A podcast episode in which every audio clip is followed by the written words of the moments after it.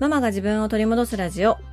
このラジオでは子育て真っ最中の私がイライラが止まらないお母さんたちに向けて自分を知り自分を取り戻すことで子育ても夫婦関係も楽になる考え方をシェアしていきます。こんにちは、杉部です。えー、我が家の4歳末っ子がですね、あの、フルーツバスケットにハマっておりまして、あの、椅子取りゲームの方のフルーツバスケット。幼稚園で教えてもらってきたらしいんですよね。で、それからもうずっとね、あの、もうフルーツバスケットのことで頭がいっぱいなんです、彼女は。だけど、あの、フルーツバスケットっていう言葉がなかなか覚えられなくって、いつもあの、果物のやつって言ってくるんですね。で、最初、その果物のやつの話が出てきた時に、そこからあの、フルーツバスケットにつなげるのがめちゃくちゃ大変で、あの、フルーツのやつやんとか言って、あの、切れてくるんですよ。みんなフルーツ持つやつやんみたいな、椅子座るやつやんとか言って、で、教室でやったやつやんとか言ってくるんですよ。で、いろいろつなげて私のね、記憶とか、いろんな引き出し開けて開けて、フルーツ？教室？椅子？フルーツバスケット？みたいな感じに、あの、なりまして、あ、それそれってなって、あの、話がね、繋がったんです。で、なんか参観日でするのかな？なんかこう、幼稚園で教えてもらって、幼稚園の中でもしているから、まあ、家でもしたいっていうことで、あの、朝からね、幼稚園に行く前に、ぶどうとか、いちごとかりんごとかの絵を描いてたんです。うん。で、あの、幼稚園行く前です。なので、結構バタバタしてます。私もその時間に洗濯物を干したりとか、まあ、自分の顔をね、作ったりとか、髪の毛をしたりとか、着替えたりとか、できれば洗い物とかもしたりとか、したいわけなんですよ。そんな時に、あの、今からフルーチュバスケットするからって言って、あの、家中にある椅子をリビングにかき集めまして、で、しかも我が家椅子ってあの、ベンチタイプの椅子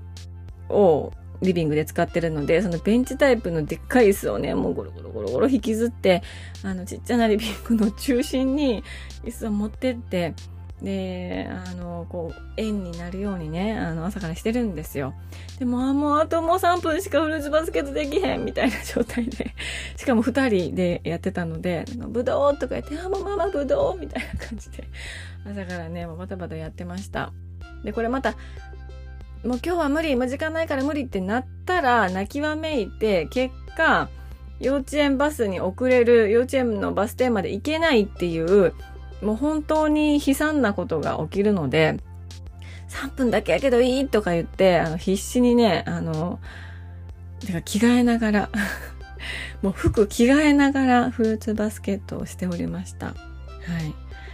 何か皆さんも今お子さんがハマっている遊びとか、ありますでしょうか？やっぱりね保育園とか幼稚園とかに行っていると、まあ、学校もそうですけど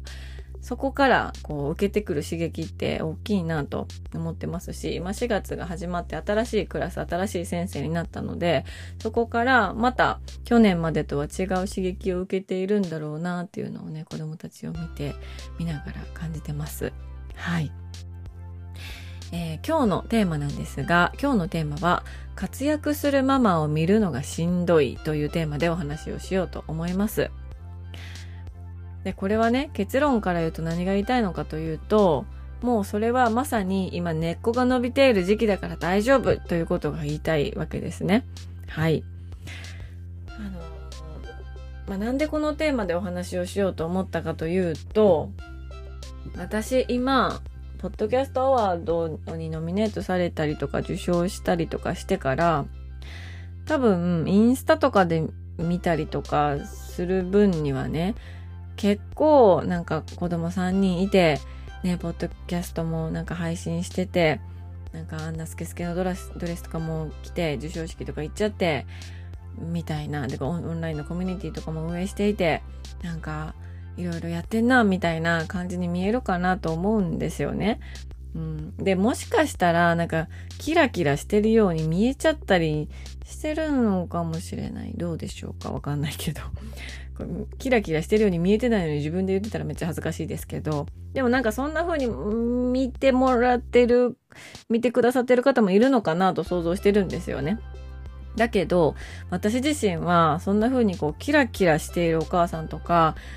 子育てしながら、子供がいながらもいろいろなことにバリバリ活躍されているお母さんたちっていうのを見るのがすごくしんどかった時期があるんです。うん。同じように子育てしてるのに、むしろ私よりも、なんかたくさんの子供を育てているのに、あの人にはできて自分にはできてないって思ってたんですよ。あの人ができるんだから私もできるはず。なのにできてないって思ってたんですよね。で、こんな風に思うと、しんどいですよね。そりゃね。うん。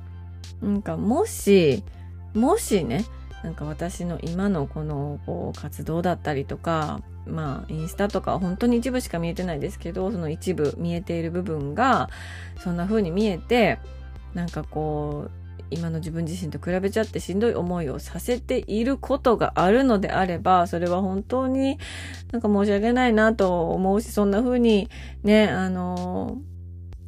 させるのは不本意だなと思うんですけど、でも、あの、私も本当にそういう気持ちの時があったんです。で、今、今の私がね、当時を振り返ったり、今の自分自身をちょっと客観的に見た時に、なんかやっぱりタイミングってあるよなと思うんですよね。うん。私、今33、4になるのかな？なんですけど、それこそ5年前とか6年前って全然こんなことを発信をする気力も体力もなかったんですよ。うん。本当に全然無理でした。一生疲れてました。ずっと疲れてた。何にもできなかった。本当に。うん。で、今から5、6年前っていうと、年齢的にも若いし、そんな20代のその頃ってよく私言われてたんですよ。まだまだ若いから色々できるな、みたいな風に言われてたけど、もう全然元気じゃなかったんですね。こう、体の不調も、なんか、いつも体調悪いみたいな感じだったし、気力もないし、体力もないし、ただ年齢が若いっていうだけだったんですよ。で、それで言うと、22、3で子供、長男を産んでいるので、私の20代って本当にめちゃくちゃ無気力だったんですよ。無気力の期間がめちゃくちゃ長かったんですよね。だけど、そこからまあ5、6年経って今、あの、すごく、まあどっちかっていうと、あの、パワーある方だと思うし、なんか、まあ発信活動とかも、ポッドキャストを続けたりしている、できているしね。うん、これは私だけの力じゃなくて本当にいろんな人の力があったりとか、サポートがあったりとかしての今なんですけど、でもきっとね、5、6年前の私はそういう環境があっても無理だったんですよ。もう、無理だったんですよ。物理的に本当に。うん。物理的にも精神的にもいろいろな意味で。だから、今のこのタイミングだからできているっていうところは本当にあるんですよね。で、あと、その、止まっている時期も必要だなと思うんです。まあ、厳密に言うと、止まったように感じているだけなんですけど、自分自身が。うん。止まったように感じている時期、まあ、5、6年前とかっていうのは、日々の生活を回していくのに必死だったし子供たちの面倒を見たりいろいろなことをするのにもうキャパもいっぱいいっぱいだったのであの全然止まってはないんですよ。なんならもう走り回ってたんですよ。もう自転車で駆け回ってましたよいろんなところ でもそれは今も変わんないですけどでも自分の中でなんとなく今自分が止まっているな。なんか成長もしていなさそうだな。何にもこう自分の行きたいところに進めていなさそうだなっていう、なんかそんな時期っていうのも必要だった。あれは必要だったから止まってたんだなと今振り返ると思うんですよね。うん。で、この止まっている時期っていうのは、ぐっとこう成長する時期だと自分自身も感じているし、あの、そういう言葉も聞くし、なんかこう根っこが伸びている時期なんだろうなと思うんですよね。で、根っこって、こう、外からは見えなくて、芽も出てないし、ね、花も咲いてないし、つぼみにもなってないし、全然こう自分では伸びている、成長している感覚ないんだけど、でも土の中で見えないところで、こう根がどんどんどんどんこう広がっていっている時期なんですよね。で、それを考えていたら、ふと思い出したことがあって、あの、高校で交換留学をしていた時に、どれぐらいだったかな？滞在して8ヶ月ぐらいの時かな？1年間の高校留学、交換留学だったんですけど、8ヶ月ぐらいになってくると、もう終わりがちらついてくるんですよ。もうあと数ヶ月で帰らないといけないっていうところに、あの、なってくる。なのに、私、英語力全然上がってないんやけどってすごく焦ったタイミングがあったんです。で、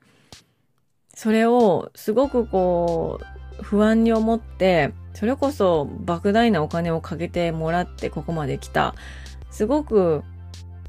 まあ、留学をしたいという夢を持って、はるばるアメリカまでやってきた。なのに私はこの8ヶ月で全然英語が上達していない。このままでは帰れない。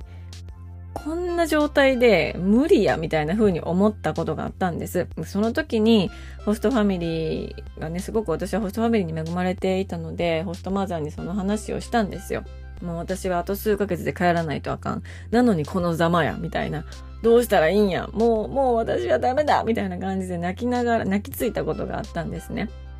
で、今、今思ったら、そんだけ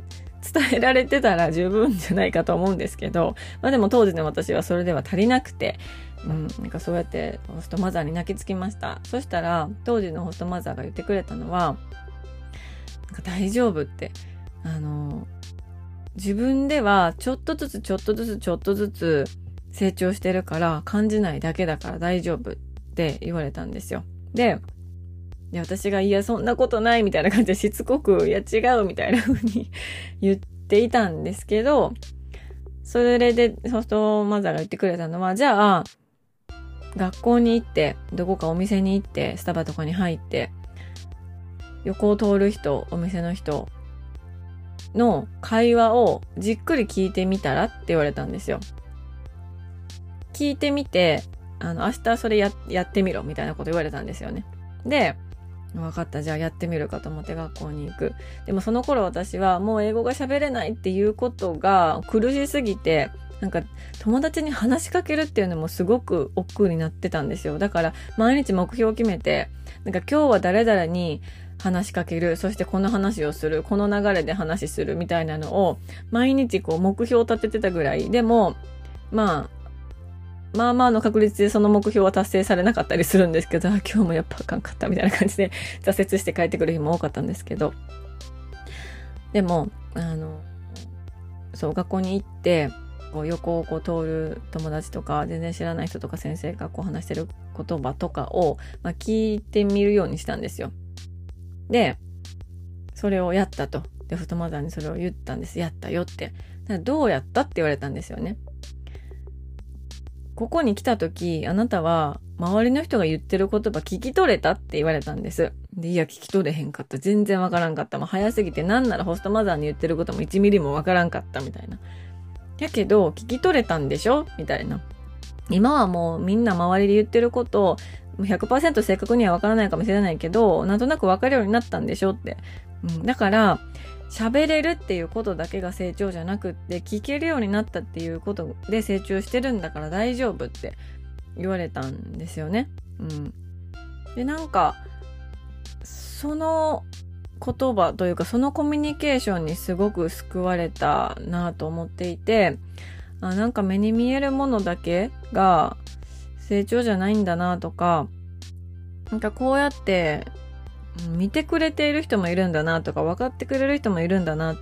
ていうあの経験をしたんですよね。なんかその時のことをすごく思い出して、うん。なんかまさにきっとその時も、まあリス、まあリスニング力が伸びていたっていうことなんですけど、まあ根っこが伸びていた、広がっていたっていうことだったと思うんですよね。うん。で、そもそもお花ってこう根っこが伸びないと、成長しないし、花も咲かないし、そこから実ができて、種ができてっていうこともないじゃないですか。だからやっぱりね、こう、一旦止まって、根を伸ばす時期っていうのは、もう絶対に必要なんじゃないかなと思うんですよね。それが結局、その子供を、がちっちゃくって、忙しくって、なんかこう自分の思い通りに動けない、もう止まるしかない、止まらざるを得ないみたいな、うん、時期のことを言うんじゃないかなと思うんですよね。うん。で、なんかこう、なんていうのかな。でもその間に他のね、同じ職場の同僚たちはどんどんこうキャリアを上げていって役職をつけてってなると焦りとかもあるんだろうなと思うんですけど、でもそことは違う部分が根っことして伸びていってるから必ずしもその仕事で使えるスキルとか能力まあ一緒か、うん、っていうところ目に見えたところではないんじゃないかなと思うんですよね。うん、ちょっとこれ私自身があの経験がないそのキャリアの育休産休の経験が私ないのでそのあたりは本当にちょっと妄想で今話してたんですけど、うん、なんかそんな風なことをね思いました。であとあのー私がですね、少し前に読んだ、そしてやってみたワーク形式の本、私だけの魅力を作るアートセラピーという本があるんですけど、それがまさに本当に根っことか種とか芽が出て、ツバメになってお花が咲いてっていうのを自分自身にこう例えてね、自分自身とこう重ね合わせてワークをしていく本なんですよね。で、その中でそのお花が咲いたら絶対次は実がなるなり、まあ、種ができるなりする。うん、だからあの、ここで言うとキャリアでバリバリキャリアバリバリでキャリアで花を咲かせてきた人っていうのは子供を産むそしてちょっと止まってしまうっていうのは花が実になってまた種に戻ったみたいな感覚なのかなと思うんですよね。うん、だからもう一回その新しいこう自分の種を植えて根っこを伸ばしてまた違う芽を出して花が咲いてっていう、まあ、それの繰り返しなんだろうなと、うん、思いますね。そうそう。まあなんかちょっとお花の話になっていくと、なんかどこへ行ってしまうんだろうかという感じですけど、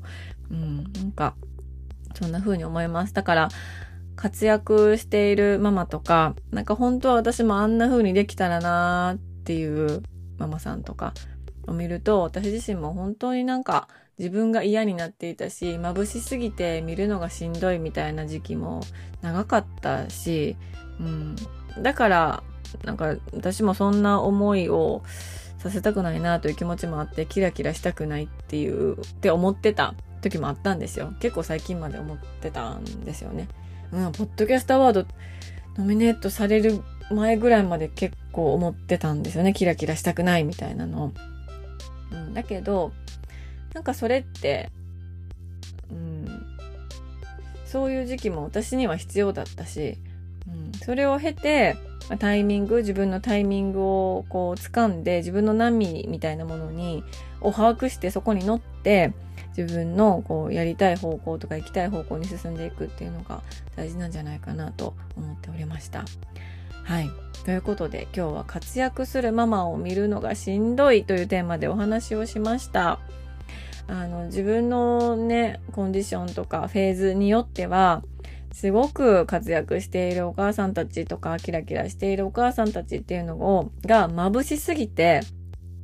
それを材料に自分を責めてしまうみたいな時期もあったりするんですよね。あの人にはできてるのに、自分にはできていない。同じように子育てしてるんだからできるはずなのに私はできない。なんでなんだ、ダメだ、やっぱり、みたいな風に、なんか責める材料にすぐしちゃうんですよ。もうすぐしてました、私。うん。だけど、なんかそういう捉え方をするんじゃなくって、なんか私は今、ちょっと止まった方がいいタイミングなんだなとか、で、ずっとこれは止まっているというわけではなくって、いつかその動き出すタイミングっていうのがあるから、そのタイミングを自分でこう掴む、まあ、チャンスを掴むみたいな感じかもしれないけど、まあ、そこを掴むっていうことが、うん、大事なのかなと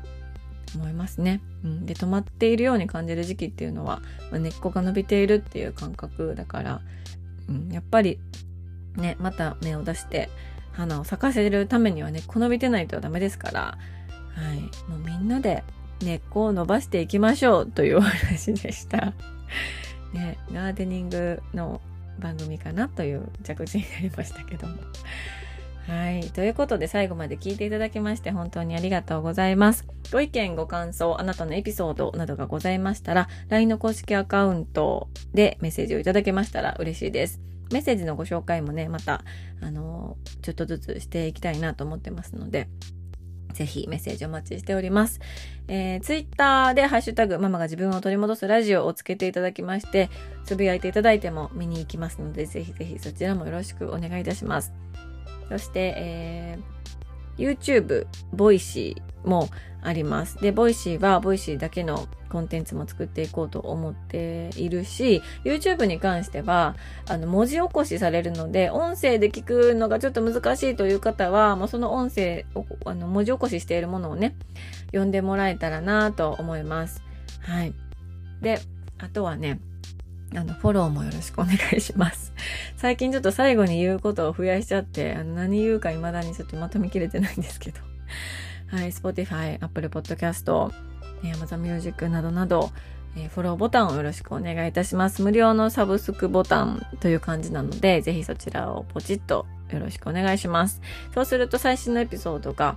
あのすぐに聞けるようになりますので、あの事前にね、押しといてもらえると嬉しいです。はい。ということで、今日も素敵な一日になることを願っております。